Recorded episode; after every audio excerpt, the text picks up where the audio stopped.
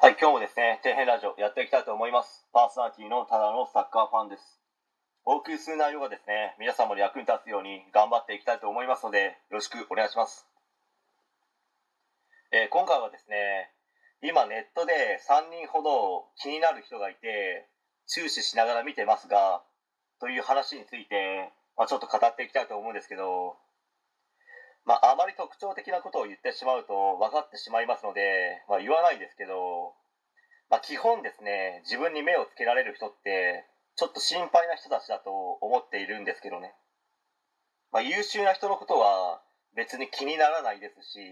優秀な人は、まあ、自分も含めて自分が出会ってきた多くの人たちと比べると本当に優秀で対照的だなと思って感心しますね。まあこの3人の中には、まあ、浪人生の方もいれば、まあ、大学を辞めて今はネットの配信で食べていくと言って、まあ、頑張っているのかいないのか、まあ、よくわからない人もいますしもう一人の人は、まあ、大学生ですけど世間でいうエフラン大学の学生になりますかね、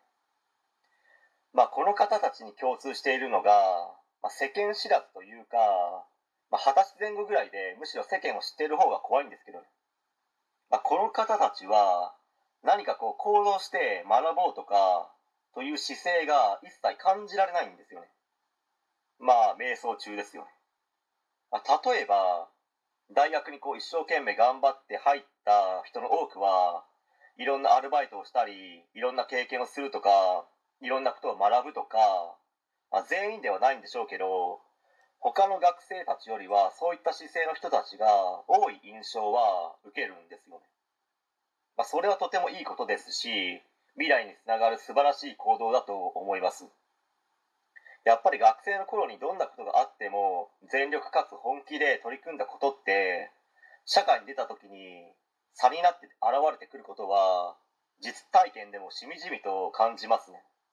それをやらないで社会に出た時にまあ、通用しないということはもう痛感しましたので学生時代にですねいい加減なことをやったりしていると、まあ、それがまた癖になったりもしますので、まあ、なので子供たちとか若者たちは、まあ、どんなことがあってもですね全力かつ本気で取り組み、まあ、あれは嫌だそれは嫌だと言わずにもう何でもやりますと。そしてそこからいろんなことを学んでやるという考えになりひたすらにがむしゃらにですね何事もやってみた方が先を見据えて考えた場合絶対に人生うまくいきますし生きやすい人生になりますので